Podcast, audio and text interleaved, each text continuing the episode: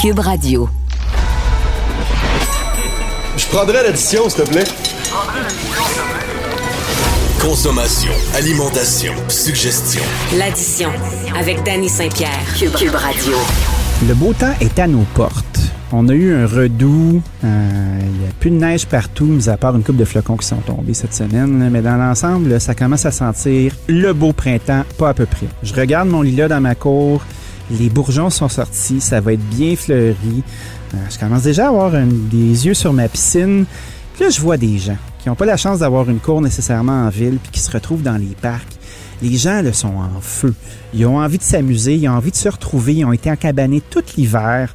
Là, là, venez me dire que ça va être facile d'être à l'extérieur, d'être distancé, puis euh, de tenir des règles qui sont fermes. On voit qu'il y a un effritement euh, quant à la volonté de la population de suivre les règlements. On est encore pogné dans un couvre-feu.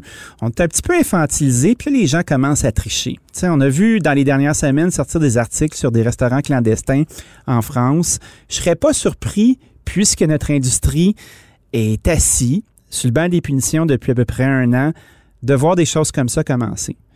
Dans des trucs qui sont un petit peu plus accessibles, ben, je pense qu'une solution, ça pourrait être de redonner au PC l'accès des restos et des bars à leur terrasse.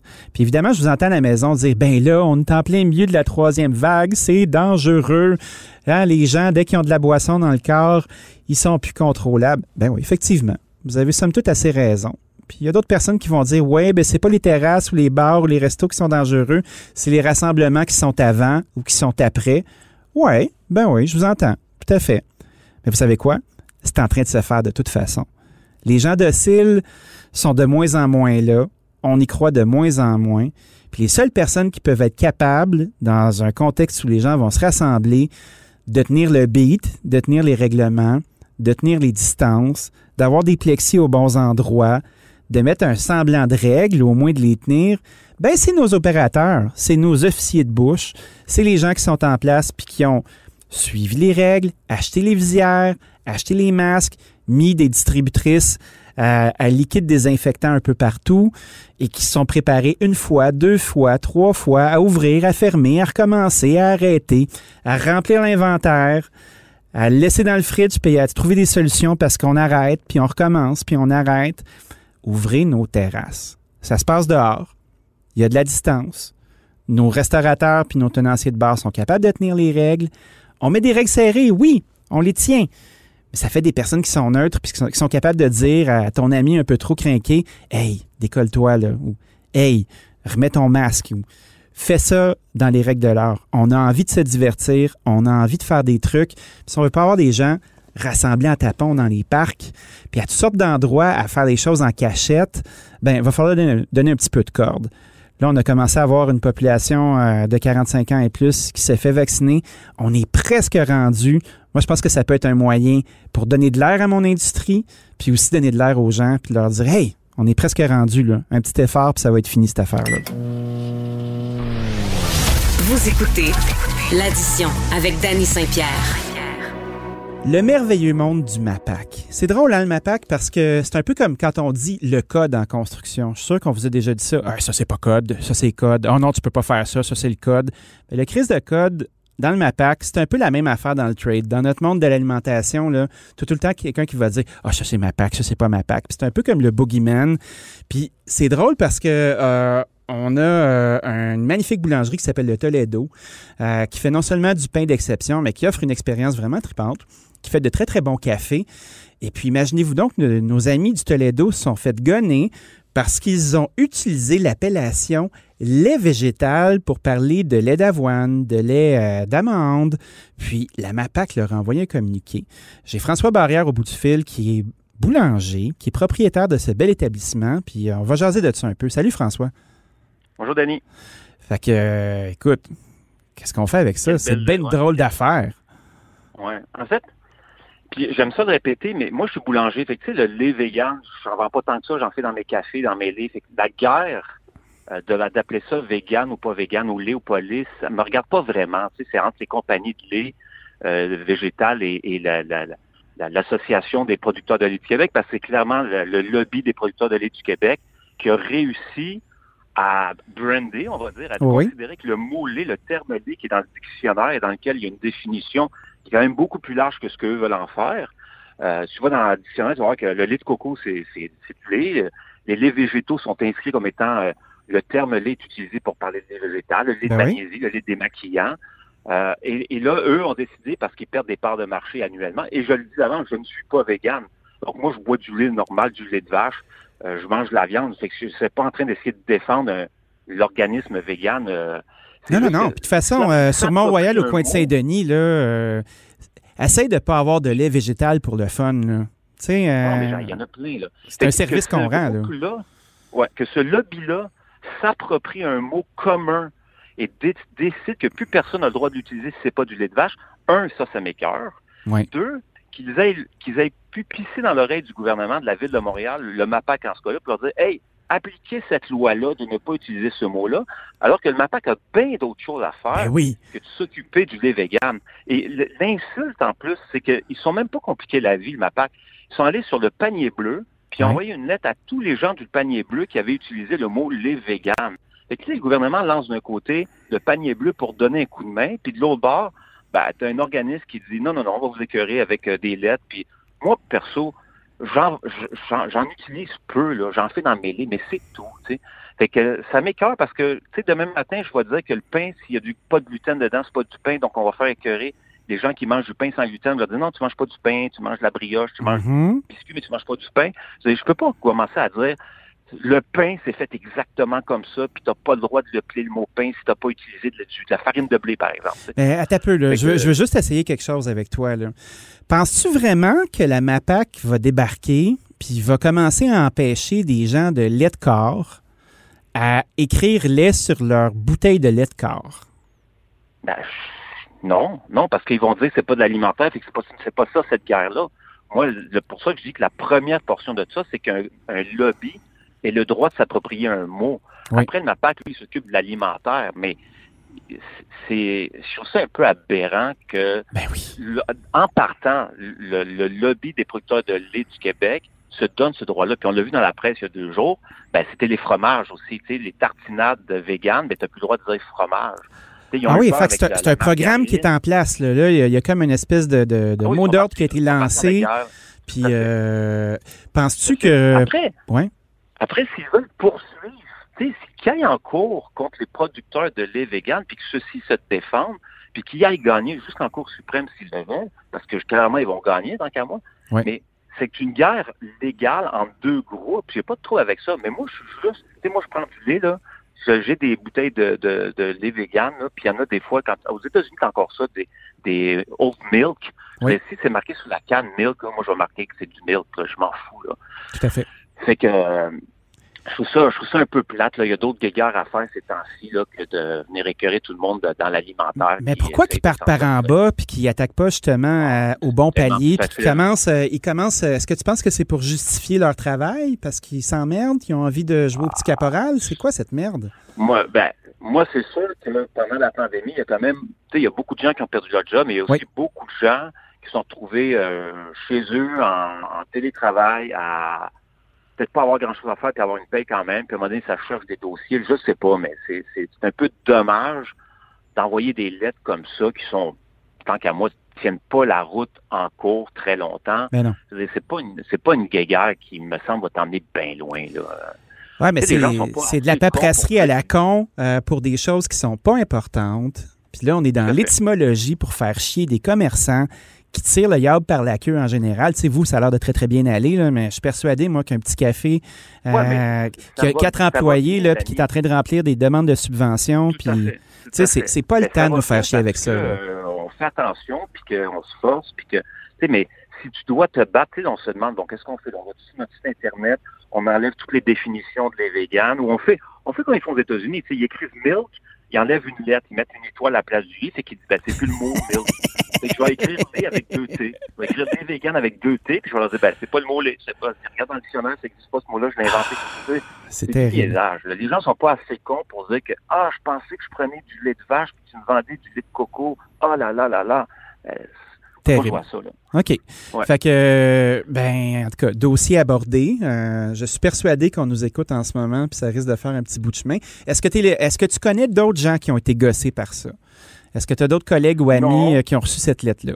Non, non, j'ai vu, euh, je l'ai écrit sur Facebook, puis là, il y a un paquet de gens qui ont écrit en dessous, qui ont des cafés, qui ont dit, ah oui, j'ai reçu la même lettre. Fait que, tu sais, des amis perso du monde, non, mais c'est clair que ça a été envoyé at large à tous ceux qui étaient sur le panier bleu, donc je suis pas tout seul, j'ai tapé sur le panier bleu les vegans, puis j'ai bien vu qu'il y avait comme 15-20 cafés, boulangers qui en avaient, qui en vendaient sur leur site.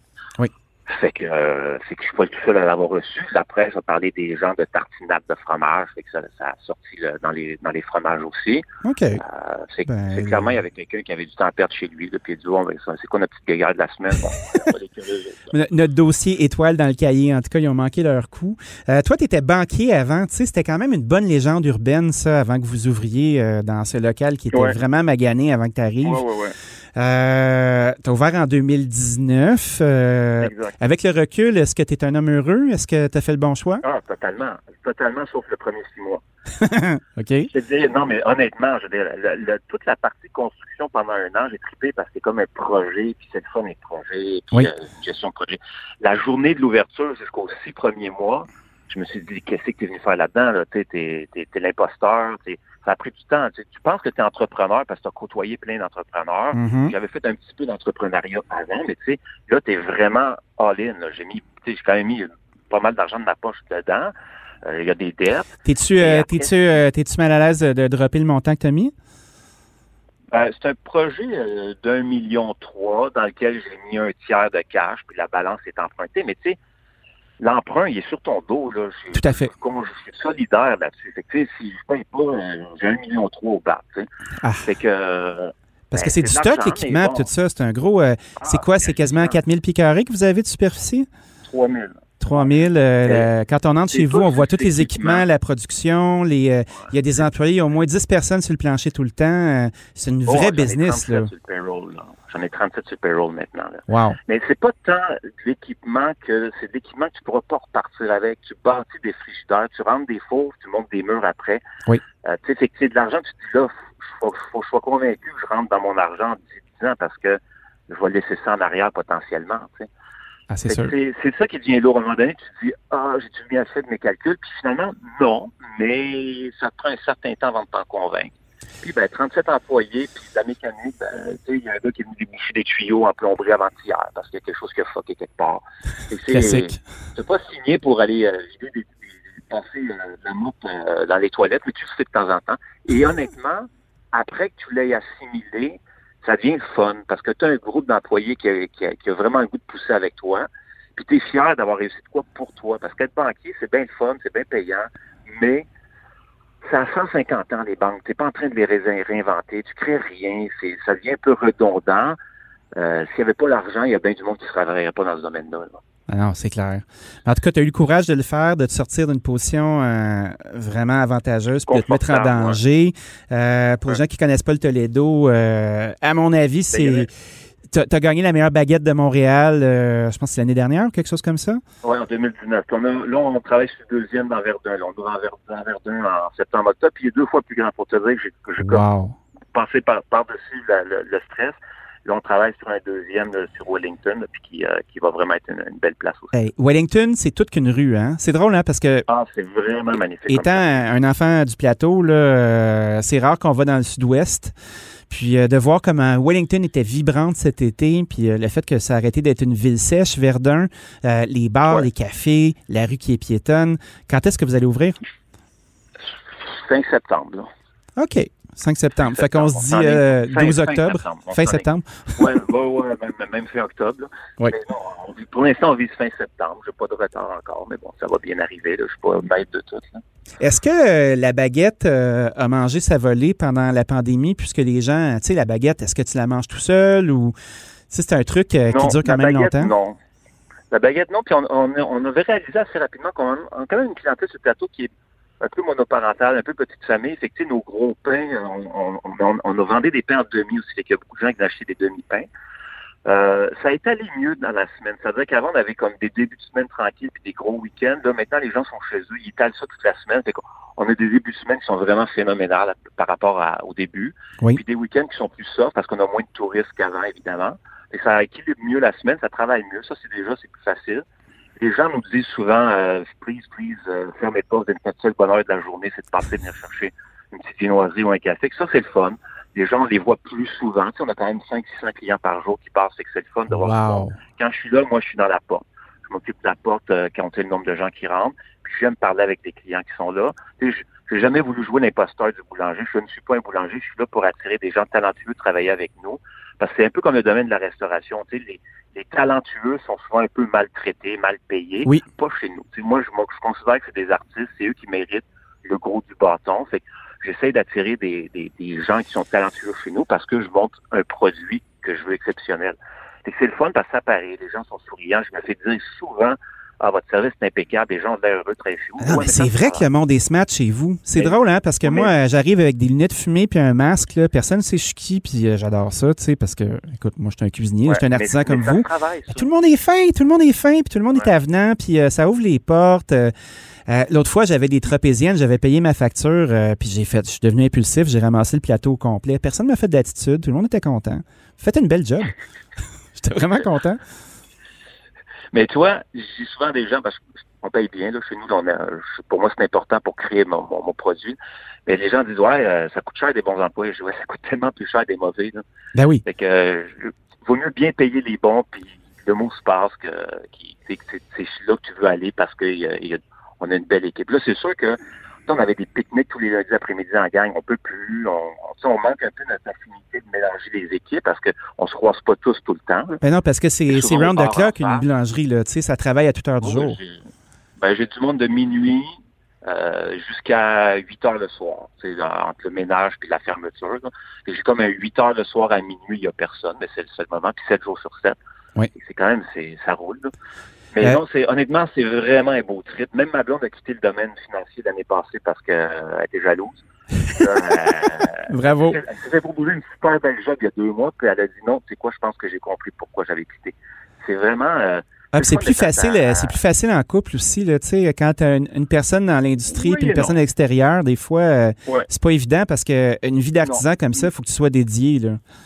Mais on est, tu vois, on est deux gestionnaires qui ont fait de la finance. C'est que des fois, on se pile sur les pieds, sur les idées, parce qu'on a un peu le même profil. Oui. Mais là, on s'est séparé des tâches depuis six mois. On dit, regarde, tu touches pas à ça, je touche pas à ça. Puis, mais ça, ça se passe bien. Il y a des gens qui ont dit, oh boy, le- les coups de dedans, en boulangerie, les deux, vous allez voir, ça, va mal aller. Puis au contraire, c'est pas pour rien, je fais que 13 ans que j'étais avec elle. Euh, je savais que ça allait bien.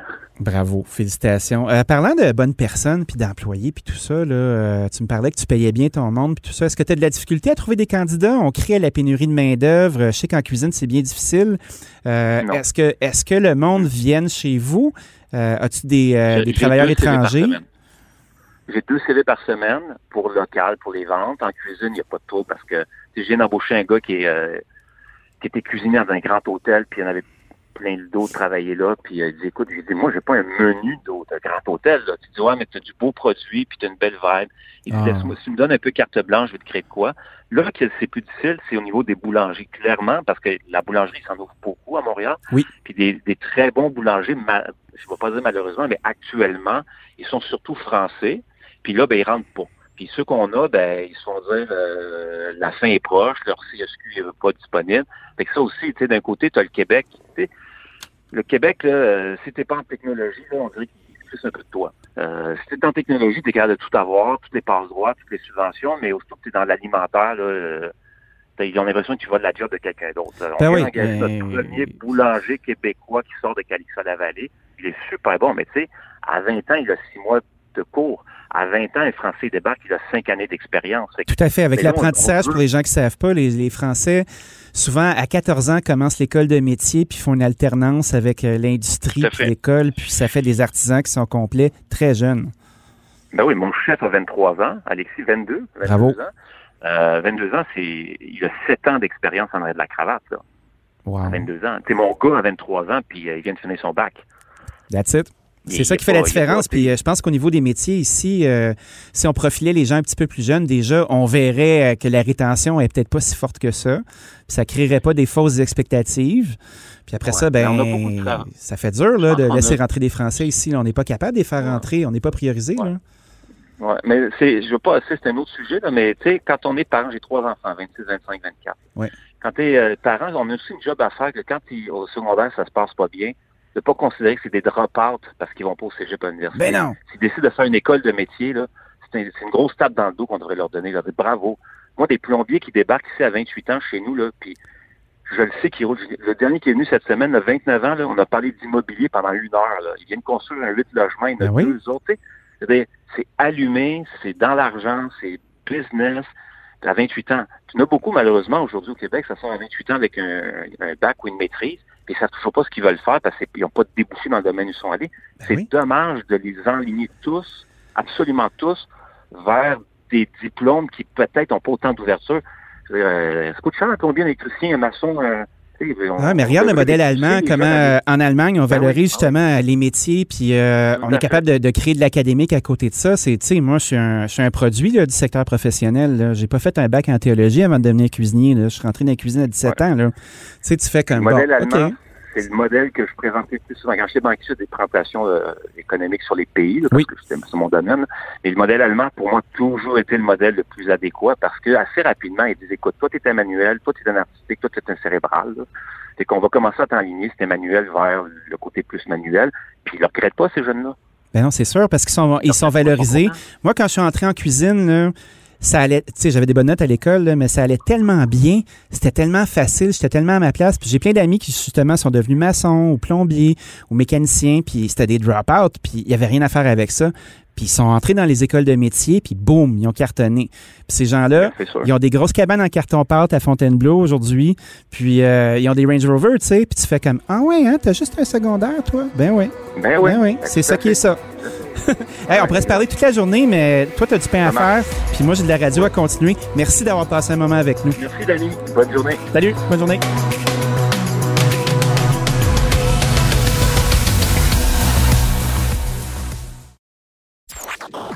Ajoutez deux, trois passés d'astuces, des conseils d'experts et une bonne portion de discussion avec les acteurs de la nouvelle.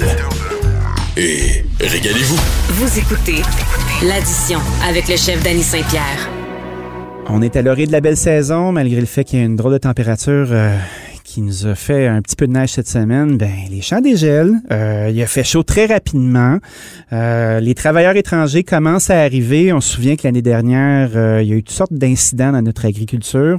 Aujourd'hui, j'ai le président de l'UPA, Marcel Groslot, pour qu'on puisse discuter de tout ça. Bonjour, Monsieur Groslot. Oui, bonjour, M. Saint-Pierre. Comment ça se passe de votre côté? On a, euh, on a un, un espèce de redout qui est arrivé vite. On a nos travailleurs étrangers qui arrivent à l'orée euh, d'une troisième vague. Euh, on a un drôle de souvenir de l'été dernier. Comment vous vous préparez de votre côté? Bon, on a fait tout ce qu'on a pu l'automne dernier, puis euh, ce printemps là, pour faciliter l'arrivée des travailleurs étrangers. Mais comme vous le mentionnez, on a aussi été atteint par la troisième vague là, qui a exigé que les normes soient resserrées pour euh, l'arrivée des travailleurs ou des, des étrangers au Canada. Oui. Euh, et ça, ça, ça touche les travailleurs étrangers. Donc, euh, c'est compliqué. C'est encore très compliqué, malheureusement. Là, avec un printemps hâtif en plus, comme vous l'avez mentionné, il y a plusieurs producteurs qui sont anxieux là, de pouvoir obtenir les services de leurs travailleurs. Alors, c'est ce qui est long, là, puis ce qui est compliqué, c'est on doit leur faire subir euh, des tests euh, pour la COVID avant l'embarquement, Oui. à l'arrivée à l'aéroport et au dixième jour de leur quarantaine. Et tout ça est sous la supervision du gouvernement fédéral. Et le système qu'a retenu le gouvernement fédéral pour, euh, pour ça ne fonctionne pas au Québec. Il n'y a pas de service en français, il n'y a pas de service en espagnol. Ben ouais, parce que c'est une firme de Toronto qui est là puis qui euh, fait le transit. Euh, Je lisais un article de la Terre de ça. chez nous qui, euh, qui mentionnait un peu étape par étape à quel point c'est complexe. Puis le travailleur débarque de l'avion, puis euh, c'est pratiquement minuté. Euh, est-ce que est-ce qu'il y a une façon qu'on pourrait contourner ça? Est-ce que vous êtes arrivé avec des propositions pour les Oui. aider à être moins poches? Ben nous, ben, nous, on a fait des propositions il y a déjà plusieurs semaines.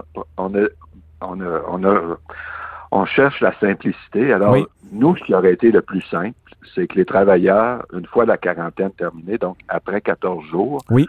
aillent se faire tester dans un centre d'épistage au Québec Oui. et obtiennent un résultat rapidement. Euh, ça, c'est- ce que les c'est ce que les employeurs auraient souhaité. C'est ce qui aurait été le plus simple pour tout le monde. Ça a l'air simple, en tout cas. Ça n'a pas mais l'air dur à faire. Non, ça vraiment, ça aurait pas été dur à faire. Alors ça, euh, ça C'est trop fonctionné. Euh, bon, trop simple. Est-ce que c'est euh, un manque de collaboration entre le Québec et Ottawa? Euh, Je ne sais pas, mais ça n'a pas été possible. Alors là, on a suggéré que des entreprises privées du Québec, comme MedFuture ou d'autres, euh, qui ont qui offrent des services d'infirmières, qui se rendent directement à la ferme, prennent les tests, euh, rendent le résultat dans les 24 à 36 heures, ben, on a demandé au gouvernement fédéral, faites appel à ces services-là Oui. pour combler les lacunes de Switch Health, euh, l'entreprise de Toronto. Et là, ben, ça fait deux semaines là, que le gouvernement fédéral ou euh, je sais pas qui là, tente de négocier une entente. Ou, mais encore ce matin, j'étais en, j'étais en en fait, on est jeudi matin, j'étais Oui. en communication avec euh, Madame Bibot pour essayer de savoir ce qui se passe. Puis elle me dit toujours, ben, ça s'en vient, ça s'en vient, mais entre-temps, les travailleurs attendent dans les logements, euh, les employeurs s'arrachent les cheveux et euh, le mécontentement augmente. Voilà. Est-ce que, le, est-ce que le MAPAC vous supporte là-dedans? Est-ce qu'il y a un dialogue justement entre le fédéral et le provincial? Puis est-ce que le, le provincial est capable de leur faire comprendre l'enjeu? Ben, on a, c'est certain qu'on a interpellé M. Lamontagne. Euh, il y a eu des contacts entre le provincial et le fédéral, mais le, le contrôle des, des- des voyageurs qui arrivent au Canada par avion relève du fédéral, Oui. arrive dans les aéroports fédéraux. Là, encore une fois, euh, c'est un manque de collaboration, d'intérêt, euh, mais je sais que M. Lamontagne est en contact aussi avec les gens du fédéral. On a demandé au provincial de s'en occuper parce que l'agriculture, c'est quand même un enjeu provincial. Tout à fait. Puis M. Lamontagne, c'est un euh, très bon ministre à date. C'est quelqu'un qui est très engagé oui. puis euh, qui fait Oh, bouger les choses. là. Il n'est pas assis son pouce, comme on dit. là.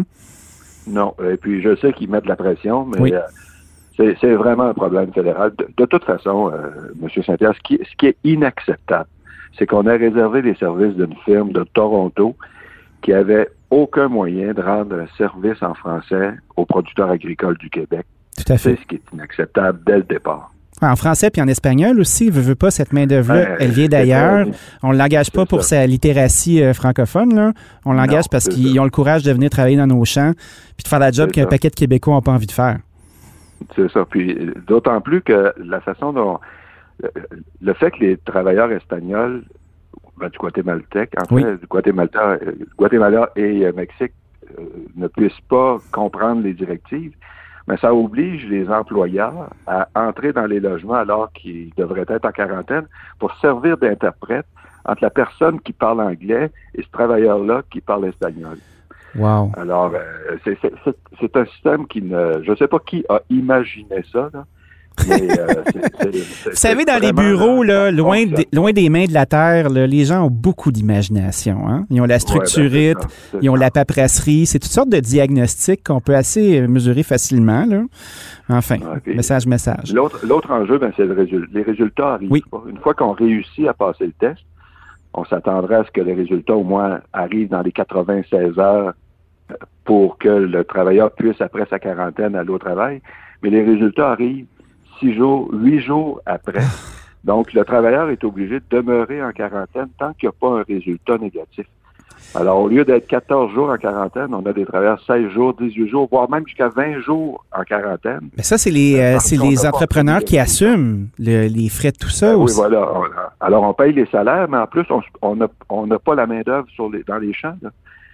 Et on a un printemps hâtif. Alors, c'est. c'est, euh, tout- tous les ingrédients sont là, là, pour que la colère monte, puis que le, le mécontentement, puis. En Ok. fait, l'incompréhension d'un système aussi compliqué pour quelque chose qui aurait dû être aussi simple. Ouais, écoutez, je vous comprends. Si on peut, euh, si on peut servir de porte-voix pour que le gros bon sens se rende aux bonnes oreilles, espérons-le. Euh, Dites-moi, euh, pendant que je vous ai au bout du fil, là, Oui. euh, Est-ce qu'il y a des pistes de solutions pour éviter justement euh, que l'inévitable arrive? Là? On parlait de manque de ressources, un printemps qui est hâtif, de la main-d'œuvre qui prend jusqu'à 20 jours avant d'arriver dans les champs, des gens qui, des fois, sont refoulés avant d'embarquer dans l'avion. Veux pas, euh, sans effectif, on peut pas livrer un produit. Ce produit-là reste dans les champs. Euh, est-ce qu'il y a des pistes de solutions qui sont abordées pour contrer le manque d'humains qui vont travailler? Oui, ben, il y a beaucoup d'efforts qui sont faits au niveau de la mécanisation, de l'automatisation des opérations, euh, là où c'est possible. Euh, il y a aussi, euh, on a, ben c'est sûr que là où on peut pas se priver des travailleurs, il faut trouver des solutions pour faciliter leur, leur venue. Alors, on a suggéré une forme de, de passe Nexus pour les travailleurs qui reviennent année après année. Oui au lieu de demander un, nouveau permis de travail à chaque année, lorsqu'ils seraient qualifiés à cette, euh, à cette autorisation-là ou à cette passe-là, ben, ça faciliterait leur venue et leur trans et leur voyagement. Ça, c'est des solutions qui seraient aussi simples à mettre en place, puis euh, sécuritaires au niveau euh, au niveau de l'immigration, parce que c'est des gens qu'on connaît, ils reviennent des fois 7, 8, 9, 10 ans sur la même Mais attendez, là, à chaque année, il faut que le, candidat refasse une demande exhaustive pour pouvoir avoir la chance d'aller travailler dans nos champs. Oui, à chaque année. Donc, euh, même si c'est le même travailleur qui revient, faut que tu fasses une... Euh, bon, premièrement, faut que tu démontres que tu as fait une recherche d'emploi pour euh, voir s'il y a quelqu'un ici qui aurait pu occuper cet emploi-là. une fois que ça, cette démonstration-là est faite, ben, là, tu fais la demande pour un travailleur. Il faut que ce travailleur-là obtienne son permis. Le permis est émis via les, les autorités du Mexique. Euh, et ça, ça prolongeait aussi. Donc, c'est toute cette lourdeur administrative-là qu'on doit soulager. L'autre élément, c'est faciliter l'immigration de ces travailleurs-là avec leur famille. Oui. On comprend que les travailleurs qui sont ici euh, pour un poste saisonnier n'ont pas intérêt à immigrer avec leur famille. C'est pas, euh, ils viennent ici quatre mois, des fois jusqu'à six mois, mais c'est pas suffisant pour faire vivre sa famille ici au Canada. Là. Mais quelqu'un qui a un travail, il y, a, de plus en plus de travailleurs qui occupent des postes à temps plein. Oui. Euh, donc, ce sont des travailleurs étrangers temporaires plutôt que saisonniers. Donc, pour ces travailleurs-là, je pense qu'on doit. Et là, dans le reste du Canada, il y a une procédure qui a été faite. Ici au Québec, c'est pas encore mis en place là, mais faciliter l'obtention des euh, euh, comment on appelle ça, le premier pas à franchir pour l'immigration. La résidence permanente? Oui, voilà, c'est ça. Donc, euh, faciliter l'obtention de ce, statut-là, euh, puis euh, graduellement qu'il puisse faire venir les membres de sa famille. Alors, ça aussi, ça serait une solution pour régler nos problèmes de main-d'œuvre dans nos régions aussi. Le Québec a un statut particulier du reste du Canada, justement, pour la qualification de sa main-d'œuvre migrante ou l'accueil des migrants qui vont tenir des positions. Est-ce que c'est quelque chose qui met des bâtons dans les roues à nos agriculteurs québécois? Ben, oui, ça complique un peu parce que si on exige la, que les travailleurs, que les gens qui émigrent au Québec aient un minimum de français, là, parlent français. Oui. Alors, c'est sûr que ces travailleurs-là, comme vous l'avez mentionné dès le départ, là, ils viennent pas ici parce que, à cause de leur littératie, ils viennent ici pour travailler. Oui. Alors, c'est un, ça complique la situation pour l'immigration de ces travailleurs-là ici. Est-ce que vous pensez que c'est un, c'est une espèce de caprice euh, électoraliste ou euh, pensez-vous que la population du Québec a ben, besoin d'avoir des travailleurs migrants euh, qui parlent en français quand ils sont saisonniers? Ben, ben moi, je pense qu'il faudrait, faudrait tenir compte du fait que ces travailleurs-là immigrent en région. Oui. Et que la, la meilleure façon d'apprendre le français, c'est quand tu vis en région. Pour un immigré, c'est quand tu vis en région. Ben oui. Tu ne peux pas ne pas apprendre le français quand tu vis en région parce que tu peux pas te, te, regrouper dans ta communauté comme c'est possible de le faire à Montréal, puis finalement euh, éviter les ben, pas éviter, mais avoir moins de contact avec la population francophone. Ben, de toute façon, on, mettrait ça à l'inverse pour nous, là, on marche un peu sur des œufs, là, mais je tiens à désamorcer ça. Là. Si on se retrouvait dans un pays où personne ne parle notre langue, puis on se retrouvait à être une vingtaine de Québécois dans un même quartier, c'est sûr qu'on se tiendrait tout ensemble. C'est juste normal. Oui, mais euh, oui, mais en même temps, quand on est dans une région, on va faire dans son, épicerie dans un, ben oui. une épicerie où tout le monde, le service est en français. Euh, l'école, aller, bon, pour aller à l'école, c'est sûr, c'est en français. Mais ces gens-là euh, sont, sont, très volontaires à apprendre le français une fois qu'ils sont ici. Là. Ben oui. Ils résistent pas à ça du tout, mais il faut leur permettre d'arriver. Alors, je pense que les règles euh, au niveau de la langue pour l'immigration devraient tenir compte de ces situations-là. Tout à fait. Dites-moi, euh, j'ai des euh, j'ai des amis qui sont agriculteurs qui euh, qui ont qui font de l'autocueillette pour Oui. essayer de contrer justement le manque de personnes qui sont en place. Est-ce que vous Mm. pensez que c'est une solution qui peut être viable, ça? Oui. Oui, l'an dernier, là, ça, c'est ça qui a sauvé la saison des fraises parce que on avait en, en juin, on les travailleurs n'étaient pas encore tous arrivés. Puis il y a plusieurs producteurs de fraises qui ont, plutôt que de cueillir pour vendre dans les marchés, Oui. ont ouvert leur champ à l'autocueillette ou en partie. Ça a été un beau succès, ça, l'an dernier. Euh, À tel point que euh, les les, les, les détaillants ont un peu manqué de fraises l'an dernier. Ben oui, on l'a vu. Euh, parce que les champs étaient ouverts et les gens les cueillaient directement leurs fraises. Donc, je sais que cette année, il y a des, il y a des producteurs qui ont, euh, qui ont augmenté un peu plus l'autocueillette pour dépendre moins des travailleurs étrangers. Donc, pour certaines productions, ça fonctionne très bien. OK. Puis il y a des productions pour lesquelles ça fonctionne pas bien? Euh, avez-vous Ouais, un ben, exemple? c'est pas, c'est, c'est- ben, c'est, par exemple, euh, là, l'asperge, on recommence un peu, là, mais les asperges, c'est quelque chose qui pousse très, très vite, là, en l'espace de quelques heures. Des fois, là, il faut cueillir. Donc, pour, pour l'autocueillette, c'est plus difficile de céduler ou de, de recevoir du monde alors et d'assurer que les champs soient euh, prêts à la cueillette. C'est, l'arrimage est plus difficile à faire dans certaines productions. Les pommes, c'est plus facile, mais les pommes de terre, ben, ça serait plus difficile. C'est un peu moins sexy aussi, hein? pour Euh, viens, ma chérie, on va aller cueillir des patates ensemble. C'est pas comme aller cueillir des fraises, tu sais, ou des Ben, pommes. c'est ça. Alors, c'est pour ça là, que certains légumes, certains fruits s'y prêtent mieux que d'autres. Euh, Qu'est-ce qui est payant pour un producteur maraîcher? Tu sais, quand on, on parle d'autocueillette, là, on raccourcit la chaîne au maximum vers le consommateur. Est-ce que c'est quelque chose qui peut être avantageux pour eux ou le, le fait d'automatiser une production puis de la, de la distribuer, c'est ça qui reste la chose la plus Ça peut, payante? être, ça peut être avantageux, mais il y a des coûts aussi parce que, bon, à l'autocueillette, euh, il y a des pertes au champ parce que Oui. les gens sont plus sélectifs que euh, les travailleurs ben, engagés pour cueillir vont cueillir toutes les fraises, vont les départager selon leur qualité ou leur. Donc, on, on- il y a moins de pertes au champ. Euh, il y a moins aussi. Bon, il faut que tu aies des gens qui reçoivent les, vis- les, les, les, visiteurs. faut que tu pèses les fruits. Euh, faut que tu. Bon, les, le paiement et tout. Alors que lorsque tu charges un camion, tu l'envoies euh, se faire décharger. euh, tu reçois ton, ton paiement par la, par la poste quelques jours plus tard. Euh, c'est sûr qu'il y a plus d'opérations à gérer dans l'autocueillette que lorsque tu euh, livres ta livraison à un détaillant, à ta production à un détaillant, par exemple. Alors, c'est- l'ensemble de ces coûts-là qu'on doit évaluer et selon les situations, voir qu'est-ce qui est le plus intéressant pour le producteur. Ouais, mais c'est quand même pas les mêmes profils. Tu sais, quand on, on dit, OK, Non, on n'est pas capable d'envoyer du monde d'un champ, mais peut-être qu'il y a quelqu'un qui va vouloir faire la caisse ou euh, faire la balance. Ouais, mais- être capable de faire ça. mais c'est- C'est ça. Mais euh, la- en même temps que l'autocueillette, s'il fait beau, ça va bien. oui, c'est vrai. Hein? S'il fait moins beau, ça va moins bien. Alors, euh, et lorsqu'il fait moins beau, ben, quelquefois, il faut cueillir quand même. là. Alors, euh, c'est pour ça que c'est l'ensemble de ces situations-là qu'un producteur doit gérer, évaluer, sous-peser, puis il prend ses décisions en conséquence.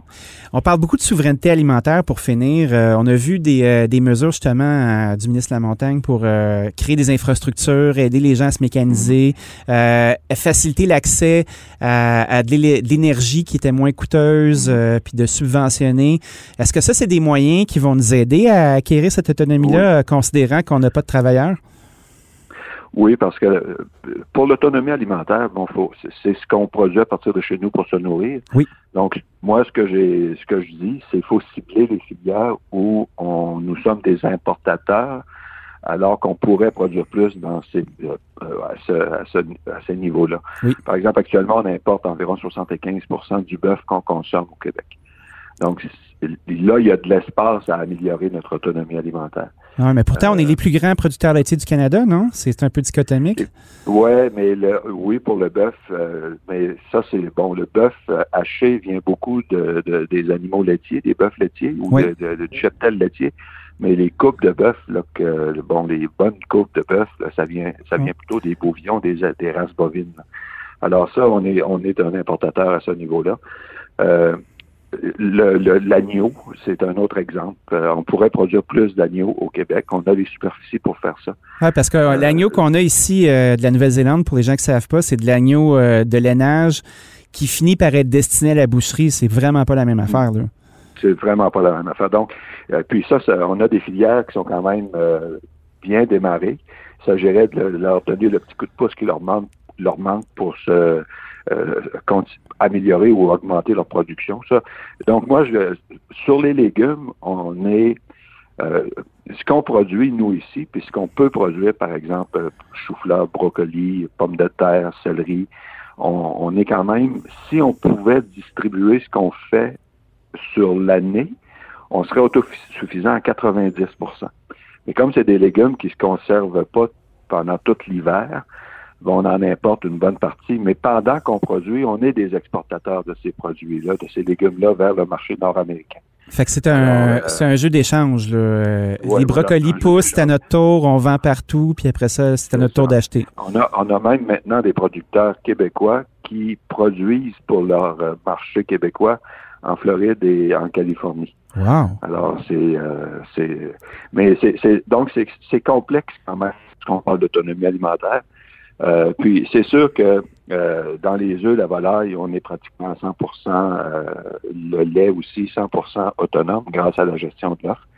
Dans le porc, on exporte 40% de notre production et plus. Donc il y a, on peut faire plus, dans les productions en serre, là, on peut améliorer beaucoup. Les tomates en serre, ça, il y a des investissements intéressants qui se font là-dedans. Les salades, euh, toutes les, il y a de plus en plus de production, les poivrons qui se font en serre et ça, ça se développe avec les nouvelles ententes qu'on a pour euh, l'électricité, des tarifs d'électricité abordables. Alors, il y a des belles choses qui sont en train de se faire, puis c'est stimulant pour le secteur. En tout cas, je nous souhaite une très, très belle saison. Euh, merci, M. Groslo, d'avoir pris un moment pour discuter avec nous. Euh, on en a appris un petit peu plus, puis euh, bon courage à tous les producteurs maraîchers du Québec ben, pour le beau temps qui s'en vient. Merci beaucoup, M. Saint-Pierre. Bonjour. Au revoir.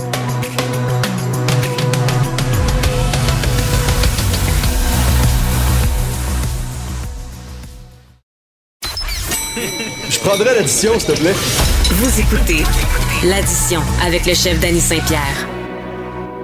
On parle souvent de se réinventer. Hein? Ça fait un an qu'on nous casse les oreilles avec ça. On se réinvente. Ben, en tout cas, on a des chefs à Robertval qui ont justement ouvert la boucherie Les Chefs, puis qui ont transformé un de leurs restaurants en boucherie gastronomique. J'ai au bout du fil le chef Carl Murray pour qu'on puisse en discuter. Salut Carl. Salut Danny. Comment ça se passe par chez vous? Ça se passe euh, plus occupé que quand j'avais mon restaurant. Je suis pas surpris. Tu as, pris ça au mot, hein? Tu t'es réinventé pour vrai. Euh, une belle boucherie gastronomique. Euh, est-ce que c'est quelque chose qui est courant au Saguenay-Lac-Saint-Jean, des boucheries comme ça? Ben écoute, nous, on voulait mettre une coche de plus que les boucheries traditionnelles, tu sais, vu qu'on était des chefs. Oui. Fait que c'est pour ça que j'ai un vieillisseur à viande, j'ai une machine à pâte semi-industrielle, on voulait euh, vraiment, puis on achète juste du triple A. On n'a pas de 2A ou du commercial comme bœuf, comme qualité de bœuf. C'est un peu ça. Puis euh, ici, à Robertval, on est environ aux alentours de 10 et 12 000 habitants, puis il n'y avait pas de boucherie. Il n'y avait pas de boucherie, fait que, ça se passait au ben supermarché, les gens ramassaient des découpes dans le styrofoam, puis euh, sans manquer de respect à ça, c'est juste que là, on est, on est ailleurs, on fait d'autres choses. Exactement. Puis euh, on voit, on voit, nous, on est ouvert depuis 15 jours. Puis euh, écoute, c'est fou là. Écoute, la demande est là. Euh, les gens viennent chercher leur leur viande. Tu sais, nous, on connaît beaucoup ça, Dani, les espèces de 5 à 7 d'un resto. Oh, oui. ben, c'est vraiment vrai dans des boucheries, là, entre 4 et 7, là, c'est, la folie. Ah oui, vous faites brasser. Avez-vous manqué de viande? Est-ce que ça, c'est devenu ah un enjeu? Oui, on a manqué de viande à un moment donné, puis en plus, c'est que vu qu'on est un peu éloigné, comme on peut dire, des, grands centres, ben là, il faut commander plus euh, parce que c'est plus long à avoir le triple A, parce qu'il n'y a pas grande boucherie à part que nous autres qui commandent juste du triple A. OK. Fait que là, eux autres, les, les, euh, les fournisseurs, il faut qu'ils se stockent. Fait que là, bon, ben là, ils ont pris un air d'aller, là, vu un peu, euh, tu sais, la demande, là. Fait que là, ils ont dit, OK, on va se stocker, là. Fait que c'est ça, un peu l'air de la guerre. Mais dimanche, j'avais plus de filet mignon, j'avais j'avais plus de filet d'épaule. Euh, OK, c'est un, beau problème, ça. Euh, tu sais, euh, en restauration, on est habitué de s'approvisionner avec certains fournisseurs.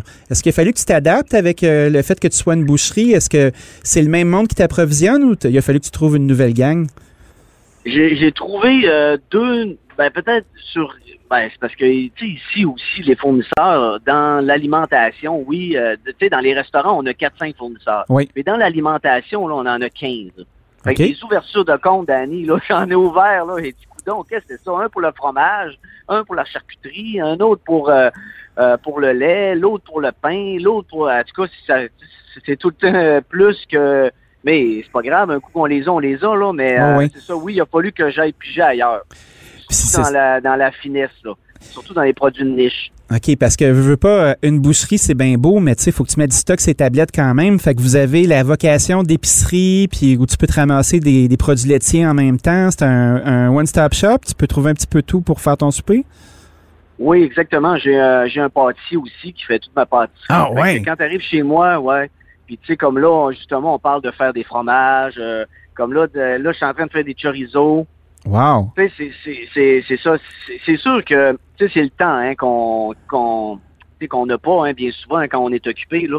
Puis Ouais. ce qui arrive aussi dans la main d'œuvre, tu sais, euh, moi j'ai des gens, j'ai des chefs qui ont jamais été euh, bouchés Mhm. mais qu'on a toujours travaillé la boucherie, on a toujours travaillé les morceaux, euh, mais là, c'est sauf que là, c'est en quantité industrielle, là, c'est un peu différent. Ben oui, parce que, tu sais, pour les auditeurs qui nous écoutent, là, euh, la- le seul référent que je peux leur donner, c'est genre, quand tu vas au Costco, tu acheté un filet mignon entier, là, puis tu. tu- Ouais. Il faut que tu enlèves les nerfs dessus, il faut que tu enlèves le gras, il faut que tu jettes le sac, il Mhm. faut que tu fasses tes portions, il faut que tu les magazines.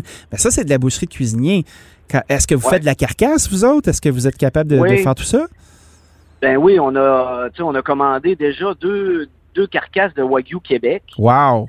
Et, et j'étais un peu, tu sais, il était moins persillé que l'Australie. C'est vrai. Beaucoup moins. Fait que là, j'ai appelé le, le- l'éleveur, puis j'ai dit, faudrait que tu le laisses un peu plus longtemps dans tes champs. Ouais. Mais, mais lui, il dit, j'ai tellement de demandes que, tu sais, à un moment donné, je, je- j'ai pas le choix, il faut que je l'abatte, là, mais il faudrait qu'il le garde plus longtemps. Parce que Es-tu capable de te, cou- plus- de te charger moins cher parce qu'il est moins gras puis il ressemble moins? Parce que je te dirais que moi, j'ai eu la même Ouais. expérience en achetant du Wagyu d'ici. Tu fais comme, ben Christy, c'est quoi cette affaire-là? Tu sais, oui, il pourrait Ouais. être gras, mais si tu laisses passer longtemps, ça perd son sens, non? C'est ça, ben oui, c'est sûr. Puis le goût, un peu, tu sais, on y goûte, puis dans le fond, c'est comme un triple A, un peu plus qu'un triple A, c'est tout, là. Mais vraiment, si tu le mets à côté d'un triple A, là, il est presque pareil, là. Il est, il il est pas, il est pas blanc, il est, il est très foncé. La seule différence, c'est le, le trois, trois fois le prix, non? Oui, c'est ça. fait que, tu sais, comme un faux filet, tu sais, ça coûte 159 pièces du kilo. Ben ouais, le faux filet. Tandis qu'on paye peut-être un 50, 60 pièces normalement, tu sais, mais là, il est à 150 pièces le faux filet parce qu'il y en a juste un, tu sais, fait que lui, il coûte cher. Tu sais, c'est pareil que pour le contre-filet, quand on tombe dans des... euh, tout le reste, là, c'est correct, là, mais tu sais, on a, on a réussi, vu qu'on vu qu'on le désosse nous-mêmes, on a réussi à avoir des prix raisonnables. Fait que, tu sais, il était tout en bas de 100 là. OK. Fait que, euh, on, on l'a tout liquidé en, en une journée, euh, ben, une journée et demie, euh, après ça, il n'y en avait plus. Est-ce que tu penses que travailler en région, justement, être le seul à faire ton affaire, c'est avantageux financièrement? Penses-tu que tes clients ont le budget pour jouer avec du Wagyu, puis avec des, des denrées Ouais. de luxe comme ça dans ta Ben région? moi, je, ben moi, je pense qu'il y a vraiment, c'est pas toute la population. Tu sais, j'ai, posté, j'ai fait un tartare de Wagyu, je l'ai posté, puis là, j'ai eu toutes sortes de commentaires Ah. que d'ailleurs, il- que d'ailleurs, tu sais, Danny, il faut plus répondre aux commentaires parce que les autres répondent à notre place. Oui. C'est ça qu'il faut faire. Fait que là, j'avais le Wagyu qui était... c'est quoi? Fait qu'on répond plus. Est-ce que je sais de quoi tu parles?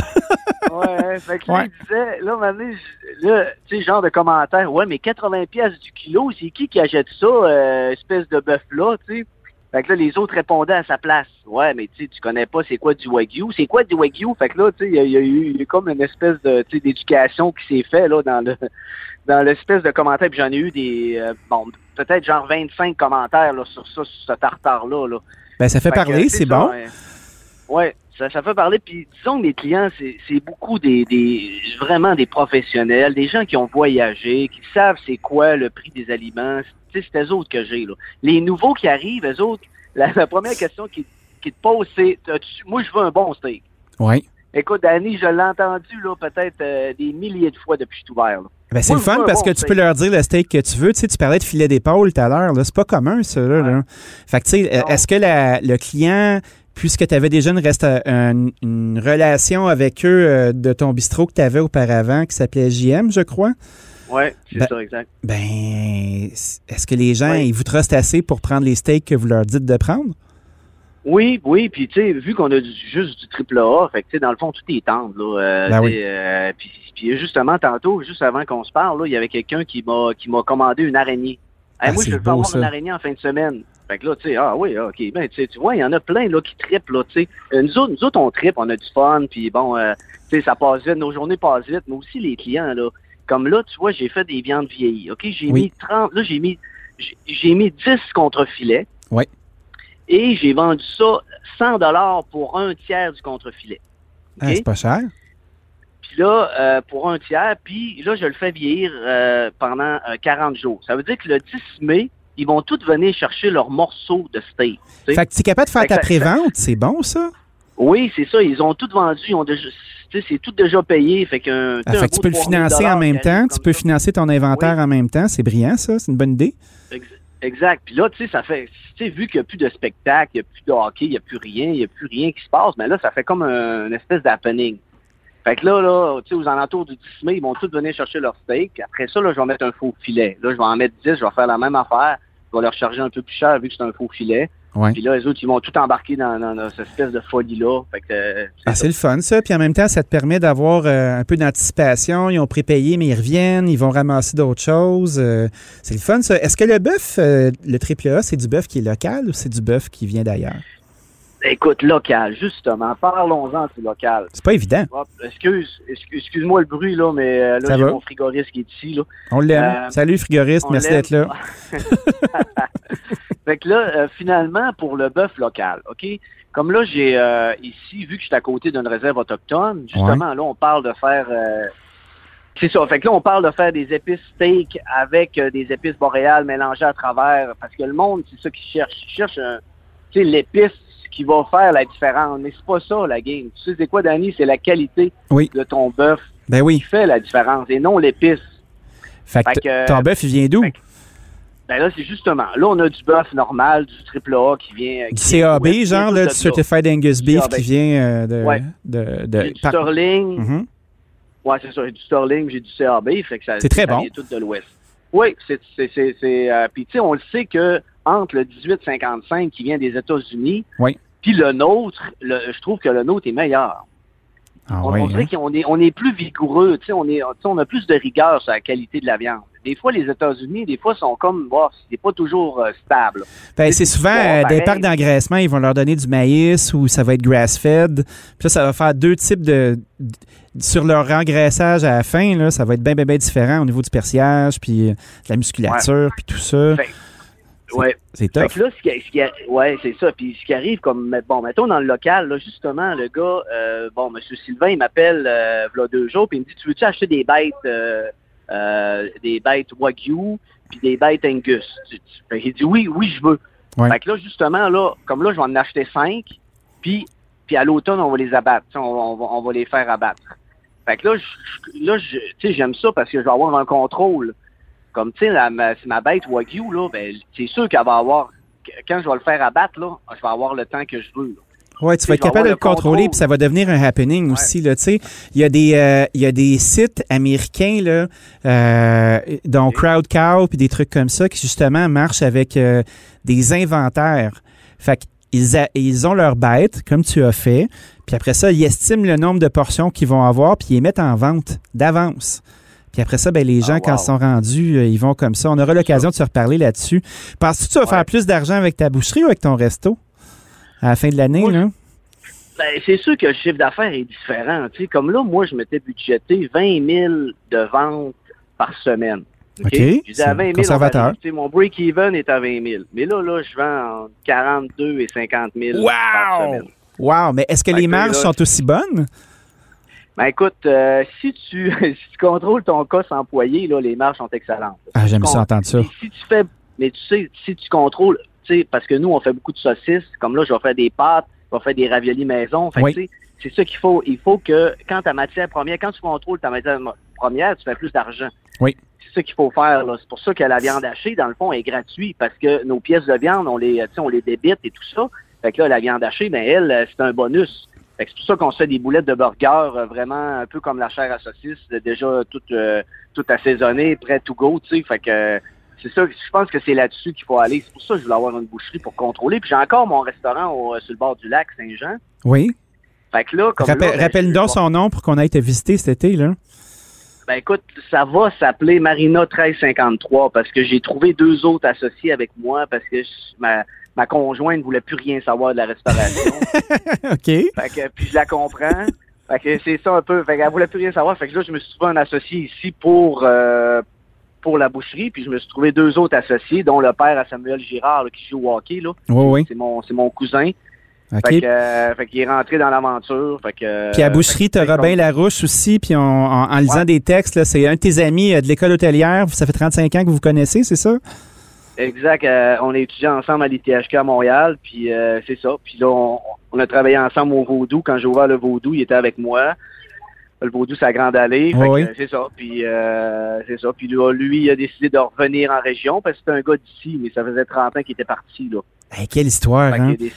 En tout cas, Ouais, c'est passionnant. Euh, félicitations. Danny, Euh, J'écoute euh, ce que tu me racontes, je bois tes paroles. J'espère que la, la lune de miel va se poursuivre très, très, très longtemps avec non seulement tes clients, mais les, les gens des environs qui vont avoir envie d'aller à la découverte puis de justifier le fait que oui, c'est un peu plus cher, mais Christy que c'est meilleur. Ouais, ben merci Danny pour toi aussi ce que tu fais, hein, pour, nous, pour nous mettre une vitrine. Là. Tu, tu sais que ça prend des gens comme toi. Hein? Ah ben, on est tous ensemble. Ben, excellent. On va vous attendre au lac Saint-Jean cet été. Hey, merci, à plus. Salut. Merci. Salut, bye. Grosse addition cette semaine. Merci d'avoir été avec nous. On se retrouve la semaine prochaine.